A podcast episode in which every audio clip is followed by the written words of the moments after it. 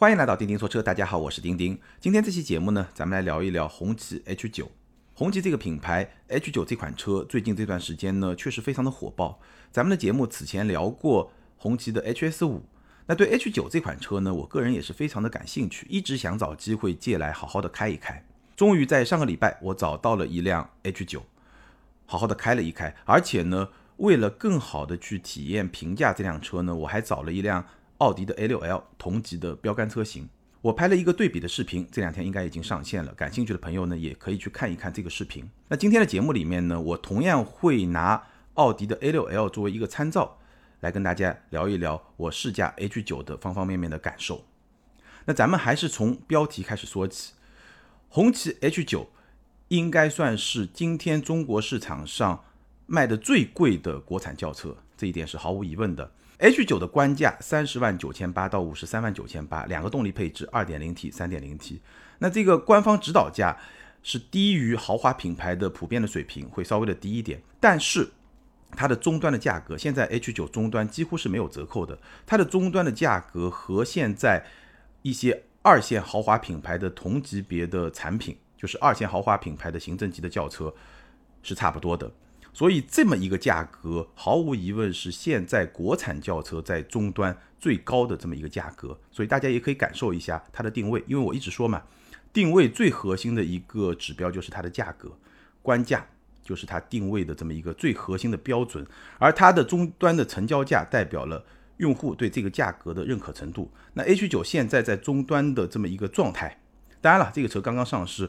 可能还有这么一股新鲜劲，对吧？这个因素不排除，但至少 H 九现在在终端的这个成交价和一些二线豪华品牌是差不多的，这个事实其实还是挺有说服力的。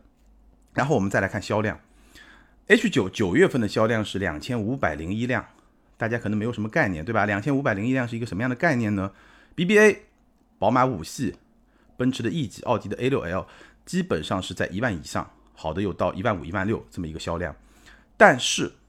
两千五百零一辆这个销量，在二线豪华品牌的阵营中，已经是一个相当不错的表现了。具体来说，九月份两千五百零一辆这个销量，介于沃尔沃的 S 九零和凯迪拉克的 CT 六之间，比 S 九零稍微差一点，但是比 CT 六会更好一点。这个销量的水平，对于一辆行政级轿车，尤其是中国品牌的行政级轿车来说，应该说表现已经非常好了。当然了，还是那句话，H 九因为刚刚上市，所以这个销量呢。咱们只能做一个参考，是不是有持续性？这个是很值得观察的一个问题。任何一款新车上市初期，它的销量啊，仅供参考，因为它并不稳定，有时候会偏高，有时候会偏低。什么时候会偏低呢？可能这款车它在产能还没有充分释放的时候，产能还在爬坡的时候，这个时候呢，上市前一两个月，这个销量就会偏低。那还有一些车呢，可能它本身没那么热销，但是呢。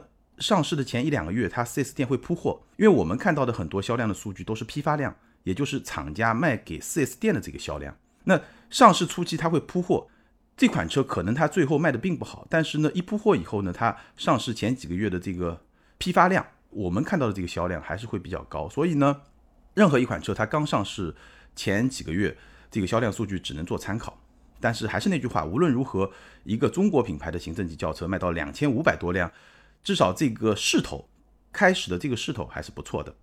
那我刚刚也说了，我拍了一个 H 九和 A 六 L 的对比的视频，这两天也上线了，有兴趣的朋友可以看一看。那今天这期节目呢，我们同样是拿 A 六 L 作为一个参照，来给大家聊一聊红旗 H 九它的产品方方面面的一些情况。大概分三个方面来说，咱们来聊一聊相比 A 六 L H 九的优势在什么地方，两辆车基本打成平手的是哪些方面，以及 H 九的劣势在什么地方。那说明一下，我这次试驾的这辆 H 九呢，不是大家在很多视频里面看到的这个顶配车型，那些特别高端的配置，流水灯啊，对吧？3.0T 发动机啊，这些是没有的。我试驾的是 2.0T 的中配车型，官价是三十二万九千八。那这款车很有可能在终端也是 H 九一个相对比较主销的车型，所以我觉得这款车对于咱们实际对这个品牌、对这个车感兴趣的朋友来说呢，可能会更加的有参考意义。好，我们从它的优势开始说起。相比 A6L，我觉得 H9 最明显的一个优势就是这辆车啊，从外观上来看，它的气场确实是非常的强大。你看这个 H 九和 A 六 L 停在一起，这个气场感觉上好像不太像是一个级别的车。虽然它们确实是一个级别的车，而且 A 六 L 至少它的官价比 H 九还是会高出一截。基本上 A 六 L 和 H 九的价格是一个什么样的关系呢？从官方指导价来说，A 六 L 基本上要贵十万出头，贵个十来万，同等配置、同等级别来比的话。然后呢，A 六 L 在终端我们知道这个折扣还是比较给力的，所以扣除折扣以后呢，可能还能贵个四五万。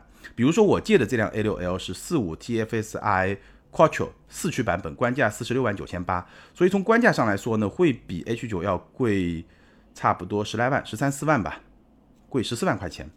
然后呢，因为它是一个四驱，其实 H 九是一个两驱，所以如果我们用两驱跟两驱来比呢，可能还能贵个十万出头。然后呢，如果你再考虑到奥迪 A6L 在终端比较大的一个折扣呢，其实你拿四五 TFSI 两驱版本的 A6L 和我试驾的这辆 H9 2.0T 的中配来比呢，终端的价格也就贵四五万。如果你拿这款车跟 H9 2.0T 高配来说呢，也就贵那么一两万、两三万这么一个价格。所以其实真的是有一定的可比性的。好，这个是关于价格。但是呢，你会发现 H 九它从外观看上去这个气场，你会发现反而好像它会比 A 六 L 更加的强大。那强大在什么地方呢？车长 H 九是五幺三七，超过五米一，比 A 六 L 呢大概会长九厘米十厘米这么一个幅度吧。但其实。对于五米多的车来说，十公分并不是一个很大的优势，所以 H 九的气场更加的强大。它并不是因为它车更长，更多的还是因为它设计语言上的一些差别。简单来说，H 九的设计语言是借鉴了超豪华品牌的一些设计的手法，借鉴了劳斯莱斯、宾利这么一些设计的手法。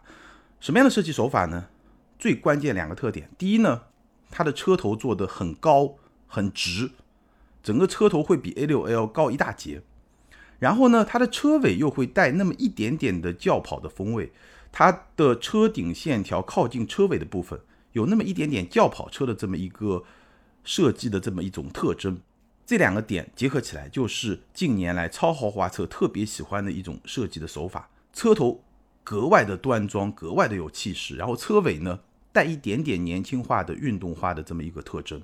那 H 九呢，就是借鉴了这么一种设计的风格，这么一种设计的风格，相比 A 六 L 的那种设计风格，那确实整个气场会更加的强大。当然了，还有一些设计细节，比如说红旗自己把它命名为叫中流砥柱，就是你去看从前格栅一直延伸到引擎舱盖上有这么一条红旗品牌标志性的这么一个设计的特征，在 HS 五上也是有的，大家看视频会更加的清楚。然后这个。中流砥柱呢，会进一步的延展到中控台的上方，包括中央扶手的那个地方，从车外延展到车内，这个确实是很有气场的一个设计。包括说，如果你是一个顶配的车型，大家应该在很多视频里面已经看过，它车在解锁的时候，它的整个流水灯这个灯的光效做的哎也是相当不错的。不过我试驾的这辆中配车型，这个配置是没有的。但无论如何呢，H9 确实给你一种很强大的气场的那么一种感觉。相比之下，A6L 是什么样的感觉？为什么会觉得气场没有那么强大呢？简单来说，其实 A6L 的设计的风格，或者说它设计的手法，它是一个当下更加主流的行政级豪华轿车的这么一种设计风格。什么意思呢？其实你去看啊，当下主流的行政级的豪华轿车的设计风格是什么样的呢？什么叫做行政级？行政级就是我们通常说的 C 级车，奥迪 A6L、宝马五系、奔驰 E。沃尔沃的 S 九零、凯迪拉克的 CT 六，这个是行政级。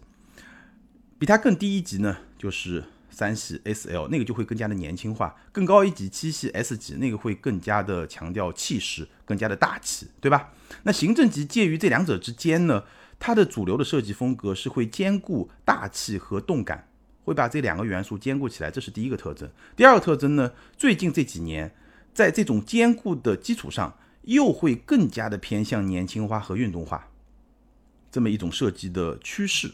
那其实你去看看中期改款的奔驰 E 级，我的这个话你就会非常的能够理解。中期改款的奔驰 E 级会比改款之前更加的年轻化、动感化，它也是一个行政级的轿车。所以这是汽车世界一个主流的设计风格。一方面我要注重平衡，我既要大气又要动感；另一方面，近年来它会向着年轻化、动感的这个方向可能偏的更多一点，整个天平会往这个方向偏的更多一点。这个是当下主流的行政级轿车的一个设计的风格。那对于奥迪来说呢？奥迪在中国还有另外一个使命是什么呢？就是奥迪想让它的形象，尤其是 A6L 这款车的形象去官车化。我们知道，早年 A6L 在中国市场一个非常强大的官车的形象。那随着整个社会的变化，对吧？现在官车也不存在了，所以呢，A6L 这款车在中国，它一个非常重要的使命就是去官车化。那去官车化，换个话说，就是要年轻化，对吧？所以 A6L 的这种风格跟 H9 的风格就形成了一个非常大的反差。停在一块儿，你是看得非常清楚的。H9 它的气场真的是非常的强大，而且它的设计方向，当然这个可能跟它品牌的定位有关，它是更多的是去借鉴劳斯莱斯、宾利的那种设计风格。甚至可能你把一辆 A 八放在那儿，从车头看你也会觉得 H 九的气势更加的强大，但从车侧可能 A 八更长一点，会不太一样。但是车头肯定是 H 九气势更加强大，所以两款车其实它的设计风格是很不一样的。那无论如何呢，我觉得一个非常强大的气势，再加上红旗品牌，应该说构成了 H 九相比 A 六 L 最明显的这么一个优势。它的买家我相信很多也是看重这一点。好，那接下来呢，我们来说说两款车基本上打成平手的几个方面。我概括了一下呢，大概是三个方面。第一个呢，科技配置；第二个呢，就是后排的表现；第三呢，就是前排的实用性。我们一个一个说。科技配置方面呢，通常我们现在说的科技配置呢，不太是指这辆车的动力啊、底盘啊这种传统汽车的方面，尽管它们里面也有很多科技，对吧？也有很多技术的元素。我们通常说的科技配置呢，可能就是指辅助驾驶加上汽车智能。这两块，也就是辅助驾驶加上车机，大概是这两块。那因为我试驾的这辆是 H9 的中配车型，包括 A6L 也是算是一个中配车型吧，所以呢，其实这两辆车在辅助驾驶方面的配置都非常的一般，都只配备了定速巡航，所以呢，这个部分咱们就不需要再多说了。重点说一下车机，那这两个车机如果要比一比呢，可以说是各有优劣，所以我说基本上是打成平手。H 九的优势是什么呢？H 九的优势就这套车机，它的联网功能会更加的丰富，它的娱乐功能你可以听一些网络的音乐，包括喜马拉雅，这个都是有的。然后一些生活化的功能，你可以查天气啊，包括订个餐啊，订个酒店，其实也都是可以的。不管你是不是需要这么去做，就它的联网功能确实会更加的丰富，这是第一个优势。第二个呢，就是 H 九的自然语音识别、自然语音控制也是比较好用的，应该说并不是市场上最好用的，但是也是比较好用的。这么一个评价吧，这是它的优势。而且呢，之前咱们在聊 HS 五的时候聊到的红旗的车机系统的一些小 bug，在 H 九上都已经被修正了，所以这个进步是实实在在的。这个是它的一些优势。那劣势在什么地方呢？就是这两块屏幕啊，确实显得不太的高级，屏幕的反光非常的厉害。这个其实从高级感、豪华感的角度来说是不太好的。另外呢，这个屏幕呢，整体感觉就是泛着一种蓝光。所以呢，有一点点山寨感，就这个屏幕，所以它功能很强大，但是整个的硬件屏幕给你的这个观感就不是特别的好。A6L 呢，它的缺点恰恰是 H9 的优点，它的联网功能非常的少，而且它的自然语音控制也很不好用，基本上我觉得可能都算不上是自然语音控制，它就是上一代的一个语音控制，所以这是它两个短板。不过呢，A6L 这套车机它的常规功能是非常好用的，它的操作体验也是很好的，屏幕也非常有质感，三屏内饰对吧？我们经常说 A6L 包括 A7L、A8L 都是三屏的车机，这个三屏的车机呢，屏幕的质感非常非常的好，无论是 UI 的设计还是说它对反光的抑制，这个屏幕该黑的地方它就非常非常的黑。所以你会觉得这个屏幕确实比 H9 的屏幕要高级很多，这个就是一个很高档的一个屏幕，而 H9 呢有一点点山寨的感觉。另外呢，A6L 的这套车机它是支持 CarPlay 和 CarLife 的，所以呢，虽然说这套车机它自身的这个联网能力是比较弱的，但是呢，你可以用手机的这个联网的功能来拓展它的功能，这个是一个比较聪明的一个设计。所以整体上来说呢，从功能上来说 H9 会更好，但是从质感从体验上来说，可能 A6L 也并不差，甚至会更好，大概是这么一个水平吧。所以说我基本上觉得算是打成平手吧。后排表现基本上也是差不多。具体来说呢，腿部空间 A6L 会更好一点，我量了一下，A6L 基本上是两拳四指，H9 呢是两拳三指，应该说都是足够宽裕，但 A6L 呢会稍微好一点点。头部空间，H9 是两指，A6L 是四指，两指的头部空间对于这么一辆行政级的轿车来说呢，应该说是有点局促了。所以这个红旗 H9 的表现，应该说相比 A6L 明显是有差距的。那我们简单分析一下头部空间为什么 H9 会比较差。我刚刚说了，它的车顶线条靠近车尾的部分是一个有点类似轿跑的这么一个线条，所以当然会对它的后排头部空间产生一定的影响，这很容易理解。那为什么说腿部空间 H9 比 A6L 不是要长十公分吗？为什么腿部空间还会更小呢？这个原因我们待会儿去说。A6L 的后排还有一个好处呢，就是它的坐姿会更加的自然。A6L 后排座椅它有一个微微的上翘的角度，这个角度不是很大，很大的话其实也会不舒服，但是也不是很平。一个我觉得还挺不错的一个上翘的角度，所以呢，你坐在上面，你的腿部几乎是可以很舒服的一种姿态，然后被这个坐垫正好承托住，所以这个坐姿是非常非常自然的。那相比之下呢，H 九的腿部呢，如果你保持同样的坐姿，就会有悬空。H 九的后排其实是有那么一点点很轻微的坐板凳的感觉，当然很轻微，而且呢，因为它后排腿部空间足够大，所以你把腿稍微往下放一放。还是可以完全支撑住的，只不过相比 A6L 呢，我觉得还是会稍微的差一点。但是 H9 的后排有两点比 A6L 会更好。第一呢，它的后排的靠背角度是电动可调的，后排靠背角度是电动可调。那这个特点呢，可以让你的坐姿更加的灵活，这个是对整个坐垫的角度的一个弥补。我觉得这个还是不错的。第二呢，H9 它的头枕，无论前排还是后排，它都是那种有点像。航空的那种头枕，它的左右两侧是可以折起来调一个角度，所以呢，你靠在上面呢会更加的舒服，这个比 A6L 会更好。而且 A6L 的后排头枕还有个问题，就是它的位置会比较低，高度会比较低，所以我坐在后排，我如果要去靠这个头枕，我的这个头啊是一个半仰的这么一个姿势，其实是不太舒服的。所以 H9 有了这两个优势以后呢，我觉得整体上来说，后排的体验跟 A6L 同样可以说是不分高下吧，打成平手。最后还有一点呢，就前排的实用性。那这个点呢，应该说两个车都不好，因为都不好，所以也差不多，也是打成平手的表现。简单来说呢，A6L 的前排就是两个杯架加上一个很小的中央扶手箱，H9 呢也是两个杯架加上一个很小的中央扶手箱，而且这个很小的中央扶手箱还会被一个手机无线充电装置占据一半空间，所以这两个车的前排的储物空间都是不好的，手机。几乎是没地方放的，你可以放杯架，但是如果你要放两杯水的话，手机真的就是没地方放这么一个状态。好，这个是两款车基本上比较接近的几个部分。最后我们来聊一聊 H 九相比 A6L 有差距的地方，主要是两点。第一呢是驾驶体验，第二呢是豪华感，包括说它的制造品质。我们先来说驾驶体验，虽然说我把 H 九的驾驶体验放到了劣势这个方面，那它确确实实是劣势，和 A6L 来比的话，但是呢。我必须要说，开了 H9 这个车以后，它的这种操控的体验、驾驶体验，对我来说是一个意外的惊喜。它可能是因为预期值不是特别的高，但无论如何，确实是一个意外的惊喜。我慢慢跟你说。首先说动力，H9 呢是 2.0T，252 马力加上一个48伏的电机，再加上一个七档的双离合变速箱。A6L 呢，因为是45 TFSI，所以是高功率版本的 2.0T，224 马力加上一个七档的双离合变速箱。那 H9 呢是纵置后驱，A6L 呢是纵置四驱，当然你也可以选两驱的版本的话，就是纵置的前驱。两款车的加速性能呢基本上差不多。那我们可以分析一下，这两款车呢车重非常接近，A6L 只重了五公斤，可以说是非常接近的一个水平。H9 的优势呢，它的动力确实更大，二百五十二马力，还有一个四十八伏的电机，对吧？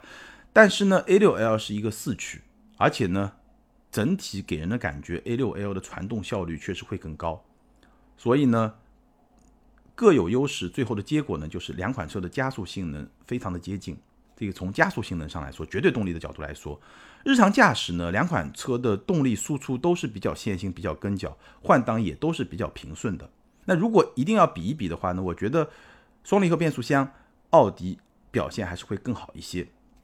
主要是两个方面，第一呢，就是奥迪的这个双离合呢，它的降档响应会更快。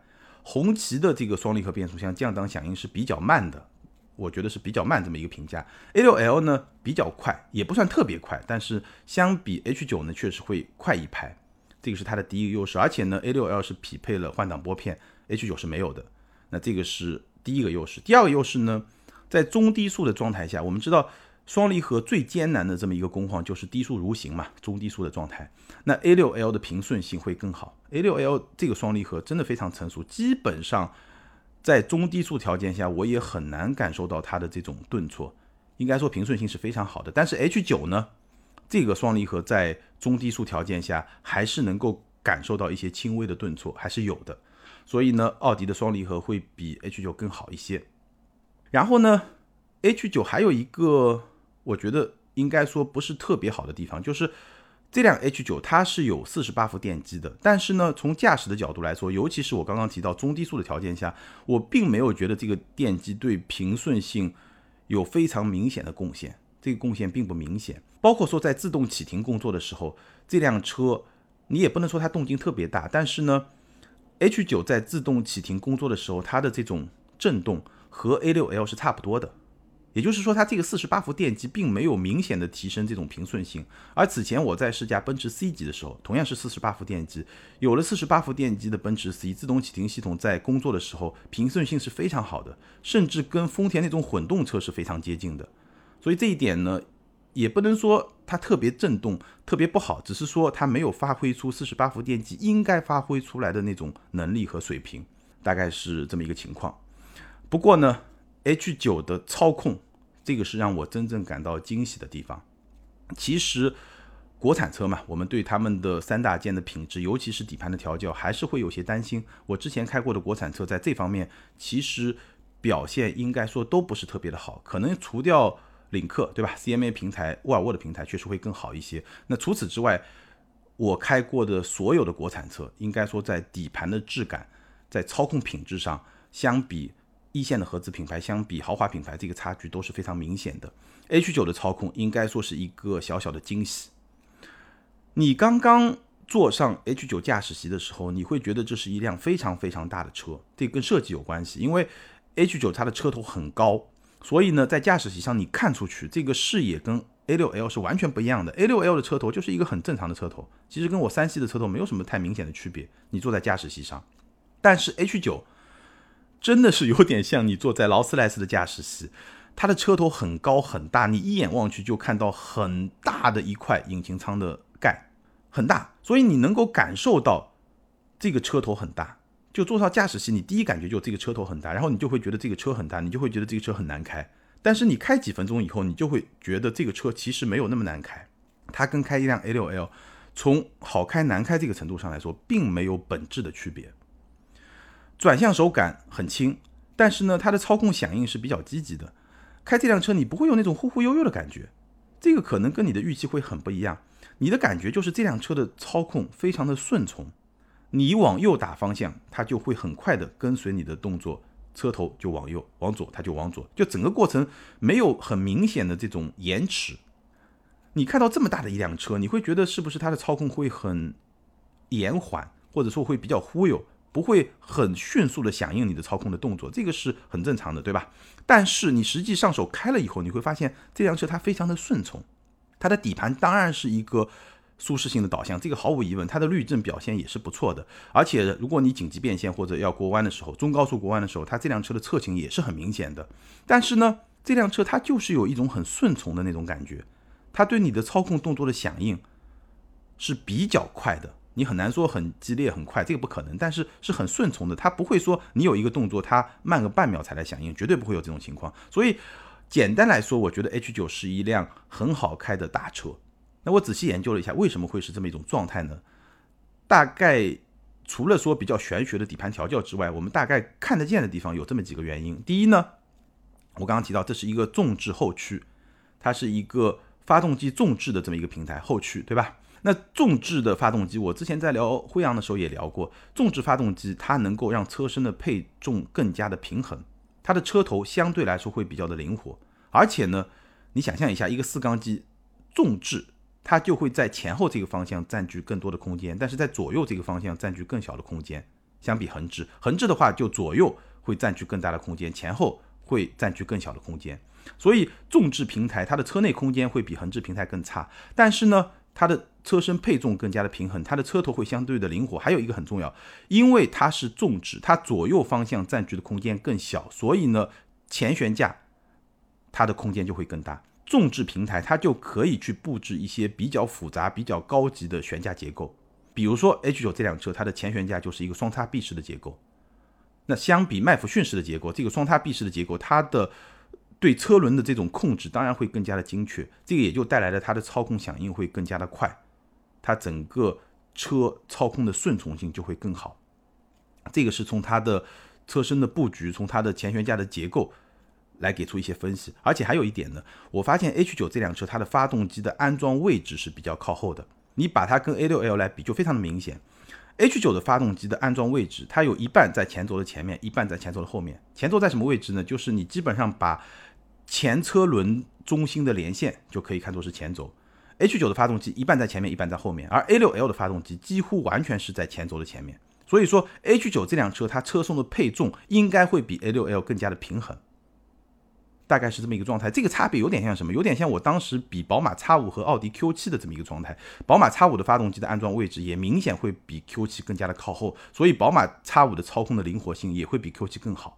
所以这个是。H 九的发动机的安装的位置也是比较靠后的，那这种安装位置就是我们刚才提到，它对空间会有影响。它发动机安装的位置更靠后，所以对车内空间的挤占就会更大，对吧？所以 H 九虽然它这个车身比 A 六 L 要长差不多九公分十公分，但是它的车内空间反而会比 A 六 L 更小一点，所以这个是有利有弊的这么一个设计。那这些部分呢，我们大概就可以去解释为什么 H 九会有一个。超乎我预期的很顺从的这么一种操控的感觉和这么一种操控的质感，应该说确实是有惊喜的。但是呢，我必须要说啊，为什么我还是把驾驶体验放在了 H 九的劣势这么一个板块来说呢？A 六 L 的操控体验仍然要高出一个段位，无论是操控方面还是舒适性方面，都要高出一个段位。轮流开了 H 九和 A 六 L 之后，我是先开 H 九再开 A 六 L。其实我开 H 九的时候，我就觉得非常的好。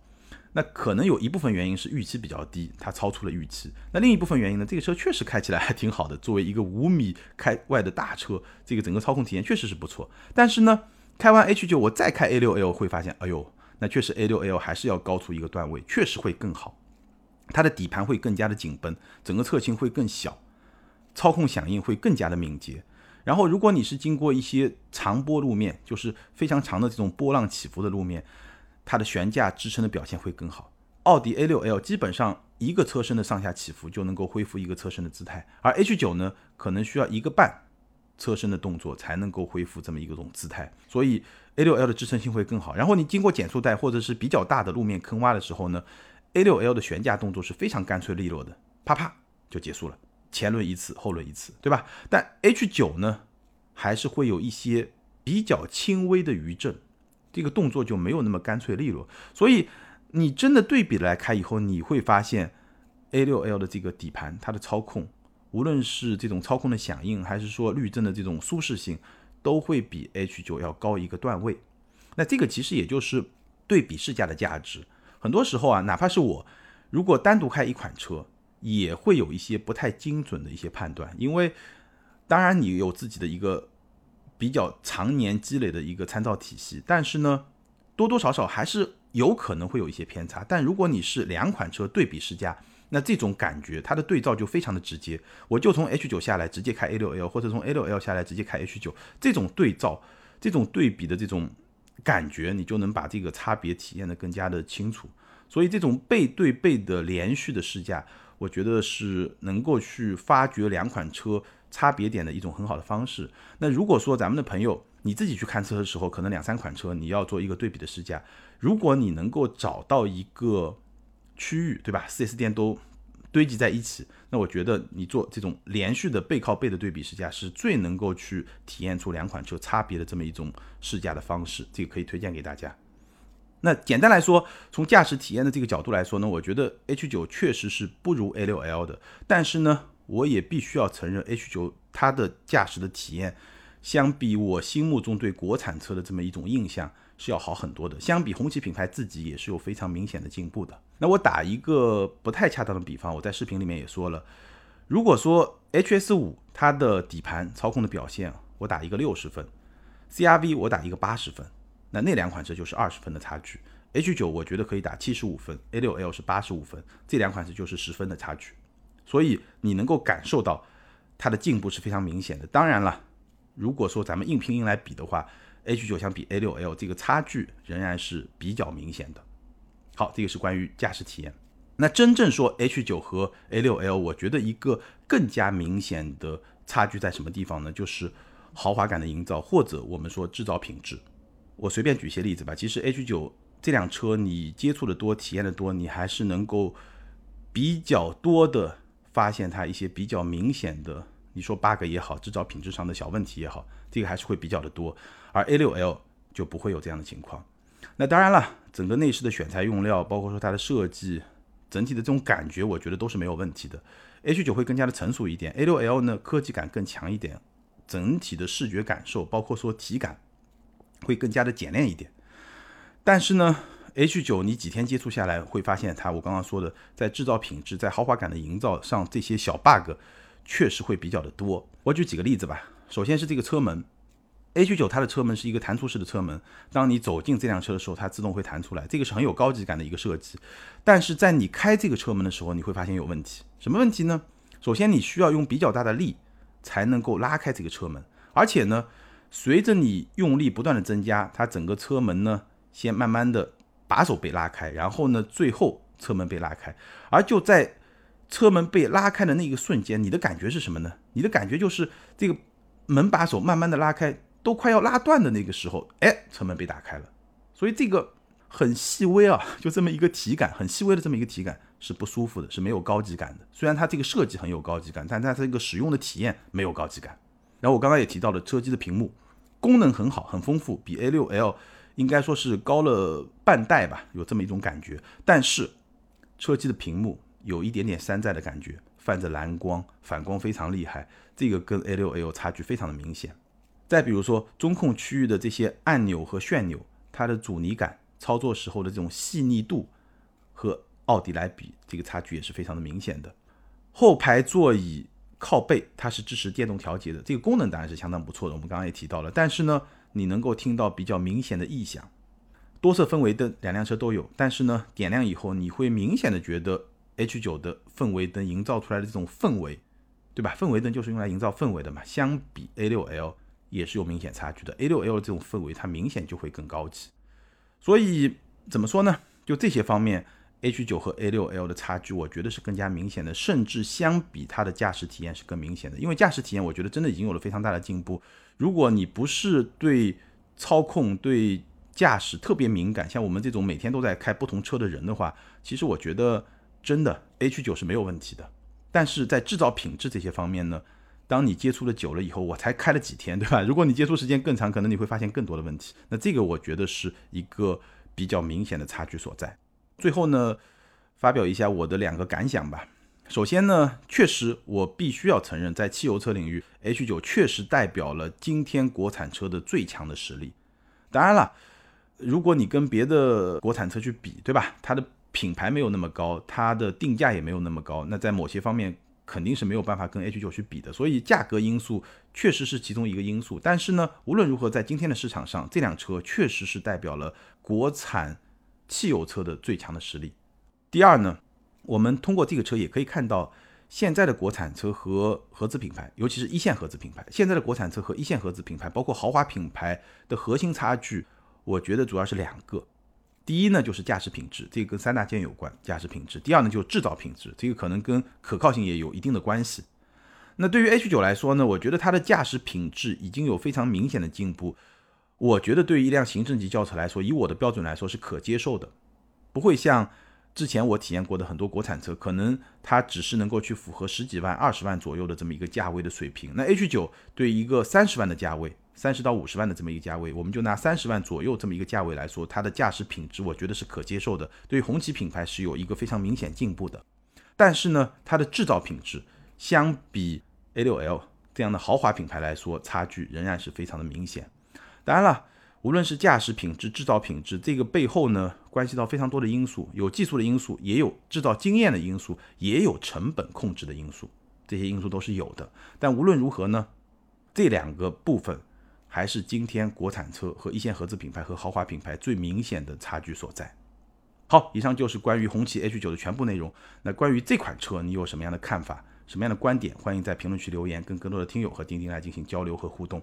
还是那句老话，留言和评论永远都是对钉钉最大的支持。那接下来呢，我们来看上一期节目的听友留言。上一期节目咱们聊的是大众的辉昂，ID 是 Chunk 下划键零 B 九。这位听友他说，毫无疑问，辉昂是一款好车，可惜它生错了娘家。在中国这样一个极其看重品牌属性的市场里，挂着大众标的辉昂注定比不过挂着奥迪标的 A6L。看看 A6L 现在的促销力度，就可以预见未来辉昂的价格体系只会比它更惨烈。要么坚守价格体系，然后高冷的宣示着品牌调性；要么惨烈的降价来迎合市场。唯一可以期待的事情就是统治二十五万到二十八万的终端市场，这就算成功了。看看退市的皇冠，再看看处于退市前奏的金牛座。很实在的一条评论，其实这位听友的某些观点跟我也是比较契合的。我在上期节目也提到，辉昂想要获得比较不错的市场的表现，再定位、重新定位，找到一个自己的市场空间是非常重要的一点。下一位听友 ID 是吕中原，他说。坐过几次朋友的辉昂后排，确实像丁丁说的，感受很棒。我个人觉得辉昂没有太多的竞争力，因为坐进去的豪华感很差，标又没竞争力，单纯的配置好一点，对于商务人士真的吸引力不高，感觉还不如辉腾有卖点。感谢你分享的观点。好，感谢所有听友的留言，也欢迎这两位听友把你们的联系方式通过个人微信号全拼的钉钉小马甲留给我。你们将获得的是由途虎养车网赞助的 Wilson 微送超强镀金系列汽车漆面镀金，价值一千二百九十九元。这是一款日本原装进口的漆面镀金，保持时效在一年左右，而且可以在全国的途虎线下店免费施工。那具体的领奖方式可以参考咱们每期节目的节目简介。好，以上就是今天节目的全部内容。如果你对咱们的视频节目感兴趣呢，可以在微信订阅号、微博、今日头条、B 站、汽车之家这些大平台看到咱们的长视频。或者呢，关注咱们的抖音或者快手的账号，同样是钉钉说车，在那里你可以看到咱们的短视频。感谢大家的支持和陪伴，咱们今天就聊到这儿，拜拜。